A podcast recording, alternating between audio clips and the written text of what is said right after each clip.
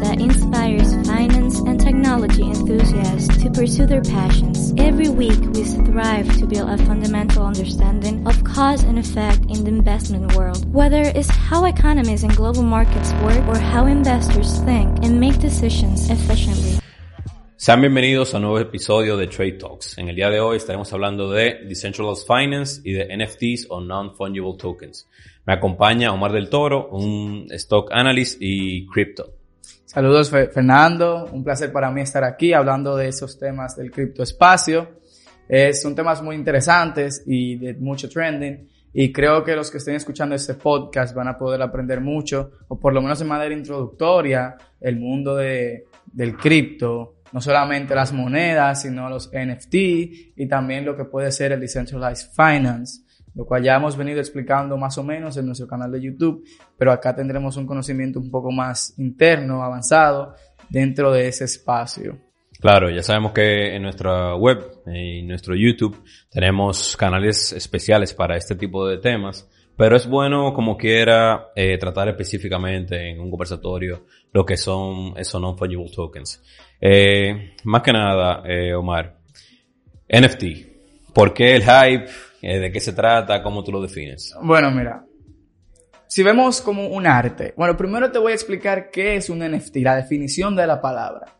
Eh, en inglés sería non-fungible token, token no fungible en, español. Ahora, ¿qué significa fungible realmente? Significa... reemplazable, intercambiable. Exactamente. ¿Qué significa entonces la palabra en español? Un token no reemplazable. Es literalmente un token, algo que cuando tú lo tienes ya es único. Al igual que, por ejemplo, cuando tú tienes, por decirlo, compararlo con el arte, el cuadro de la Mona Lisa, ese es el único que hay. Todo el mundo sabe cuál es la persona que lo tiene, ya que se puede saber. Y básicamente no se puede copiar. Se puede imitar, pero solamente hay un owner del NFT. O sea, hay uno original. En este caso, por lo que estuve investigando, eh, esa firma digital o esa firma de, originalidad es lo que caracteriza el, arte digital o el non-fungible token, que puede ser rastreable, rastreable tiene un registro. Eh, pero ¿crees que es la mismo, el mismo tipo de validez? O sea, ese arte digital que puede ser copiado, o sea, yo puedo tener una descarga de, cualquier obra de arte digital. Bueno, como sabemos, el ser humano funciona de una manera extraña, por decirlo de alguna manera. Pero a todos nos gusta tener algo único. Eh, están las marcas de ropa, a las personas les gusta tener ropa cara, les gusta comprar el arte, los mismos cuadros, cosas que solamente den exclusividad. Y aún más así, si todo el mundo sabe que eres tú que lo tienes y que todo el mundo puede saber que ese es el único owner, si ya está aprobado por una comunidad. O sea, es, el, es un tema de saber quién es el real owner, aunque anden miles de copias eh, digitales. una manera de decirlo. Tú puedes tomar una foto eh, digital, de esos muchos ejemplos que hay, y tú te conviertes en el owner de esa foto ya eh, en el Internet.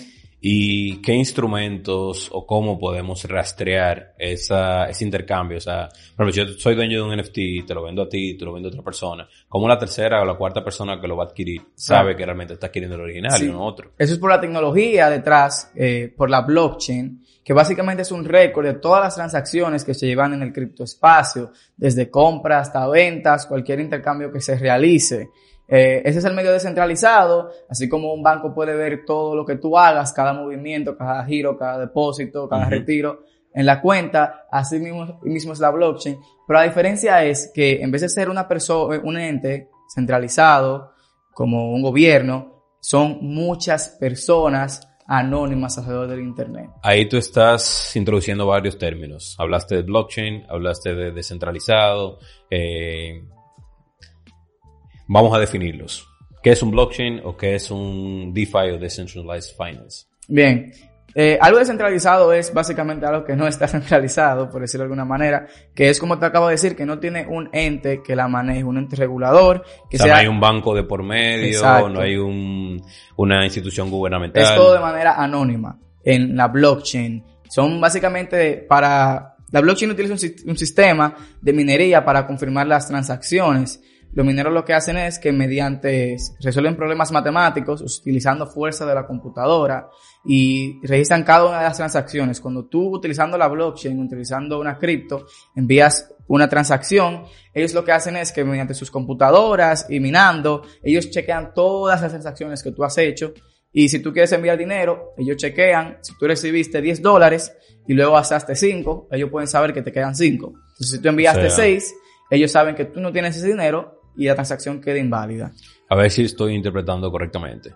Por ejemplo, eh, todas las transacciones que se pueden dar o no en un espacio digital, cuando dices que son, es pública, son transacciones de, conocimiento público, y cuando dices eh, los miners son eh, servidores o de supercomputadoras o computadoras que están constantemente haciendo eh, cálculos de esas transacciones. Miner puede ser cualquiera. Es un modelo de negocio, eh, pero de ponerlo de una forma, ya que hay instituciones y personas y compañías que compran muchas, eh, hacen computadoras con potencial para minar, ya que eso requiere una fuerza computacional y puedes gastar tu tarjeta gráfica.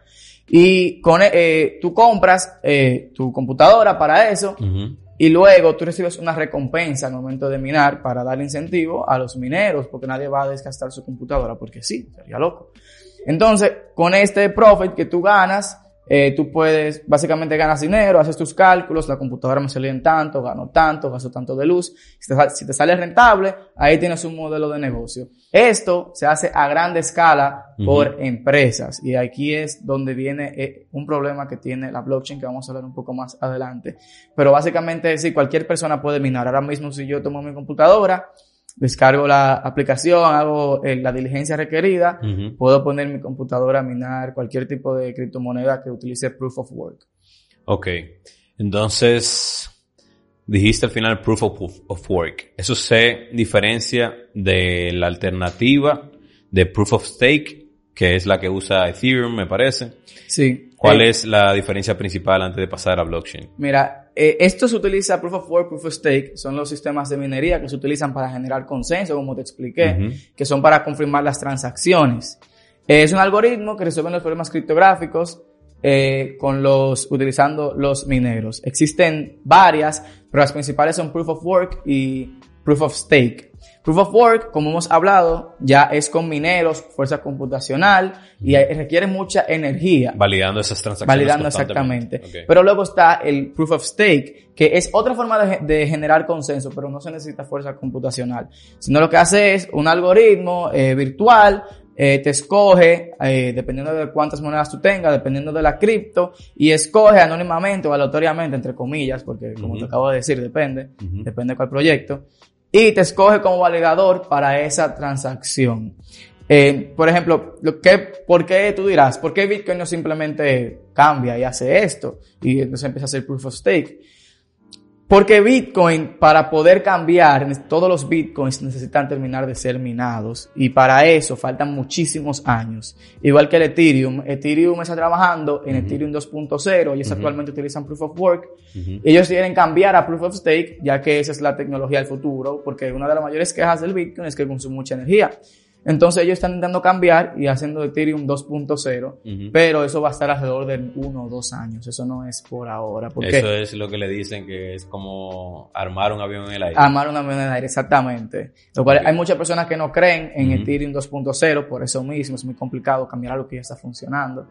Pero bueno, el tiempo solamente tiene la razón. ¿Y existe algún tipo de criptomonedas que sí estén surgiendo bajo el esquema de Proof of Stake? Sí, como eh, hay una moneda que explicamos en nuestros lives, que es Cardano EIDA, que utiliza Proof of Stake y utiliza el staking también, que es, es algo que también se le puede mencionar al Proof of Stake, que genera liquidez. Porque como te mencioné, tú tienes que, dependiendo de la cantidad de dinero que tú tengas en esa moneda, en el pool, que tú delegues. Entonces, con esas que tú haces y generas esas confirmaciones para la moneda. Entonces, básicamente con AIDA ya tiene implementado ese sistema desde el principio. No es como Ethereum y Bitcoin. O sea que de entrada consume mucho menos energía para poder ser intercambiado. Las transacciones son mucho más rápidas, es como el doble de veces rápido. Incluso hay un reporte en una página del Nasdaq que mencionó que las transacciones de Cardano, si tuvieran suficiente demanda, pueden ser hasta de un millón de transacciones en segundos. Y el Bitcoin actualmente, por ejemplo, son 50. Wow, ok.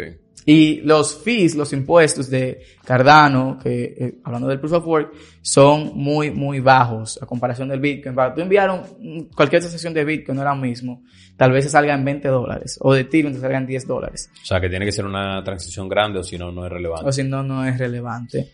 Eh, Entonces aquí es donde entra el, el Decentralized Finance, eh, porque en la misma red de Ethereum es donde entran todos esos servicios de Decentralized Finance.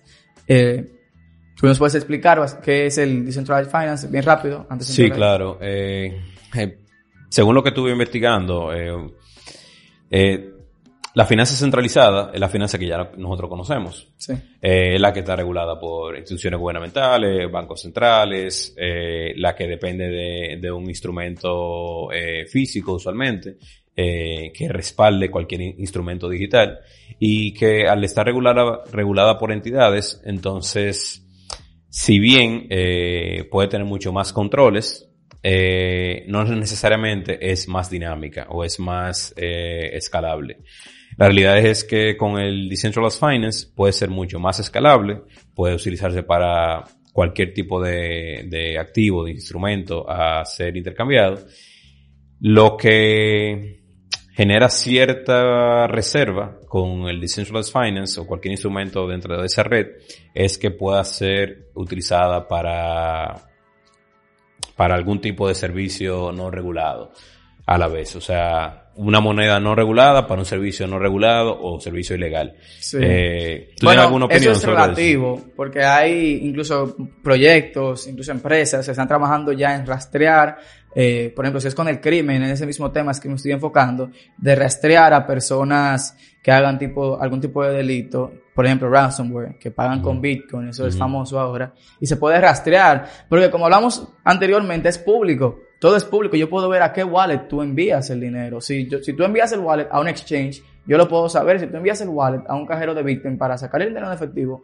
yo lo puedo ver, todo se puede rastrear, todo Porque queda registrado es público. en ese blockchain que mencionas. O sea, es- ese blockchain sería eh, más que nada paquetes de información entrelazados entre sí que generan un rastro de- del origen hasta el momento. Bloques de información, sí, dicen de dónde, cuándo, a dónde, básicamente como un banco pero descentralizado y que son las personas que lo confirman. O sea, Pero- eso se compara con el registro de transacciones de mi estado de cuenta, por ejemplo. Sí, por es una ejemplo. versión de esa, pero con estado de cuenta combinado de diferentes personas. Mira, te voy a dar un ejemplo.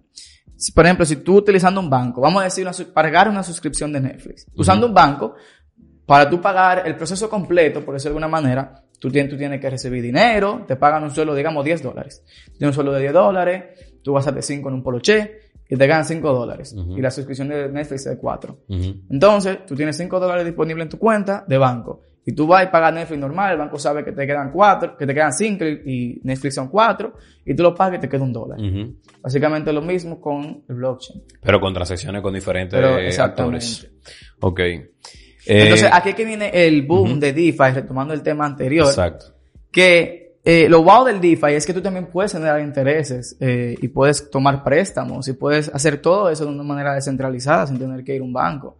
Eh, hay algo que se llama yield farming y tú puedes, y por ejemplo con el mismo Cardano, eh, cuando tú stake, haces stake a tu Cardano, le hacen el, la pool de liquidez, ellos te dan una recompensa, eh, puede ser de un 2%, un 3%. Eh, yo personalmente, eh, antes tenía Cardano Stake, porque como lo tenía como holding, o tengo, o tengo, eh, se tiene ahí y tú puedes, tú lo pones a generar intereses para que ayude también a la, a la blockchain, genera- eh, confirmando las transacciones. Y también me ganaba un interés mensual y anual es como del 5%, 4%. O sea que solo por tu holdear esa posición y que sirva de referencia para otras transacciones, tú puedes ir generando interés. Sí, y todo eso gracias a los smart contracts de la red de Ethereum, que también va a estar implementada en ADA. O sea, eso del staking, no necesariamente los smart contracts, pero el Decentralized Finance sí, Ujú. porque eh, hay aplicaciones como Uniswap y demás aplicaciones con demás nombres, donde son exchanges, desde, por ejemplo, Finance, un exchange centralizado. En el DeFi hay exchanges descentralizados que tú puedes hacer lo mismo que en Binance, pero sin ninguna regulación.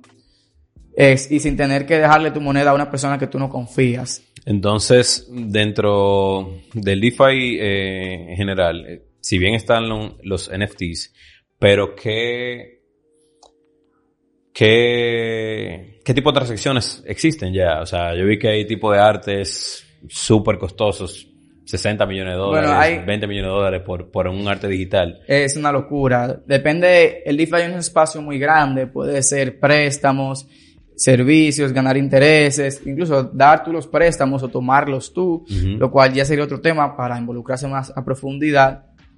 Pero eso del NFT es básicamente tú tienes tu arte y tú lo subes y personas por medio de cualquier página centralizada o descentralizada, dependiendo qué blockchain utilices, ya que hay diferentes proyectos para eso, pero vamos a hablar de más famosos, que son las páginas de internet que lo hacen, normal.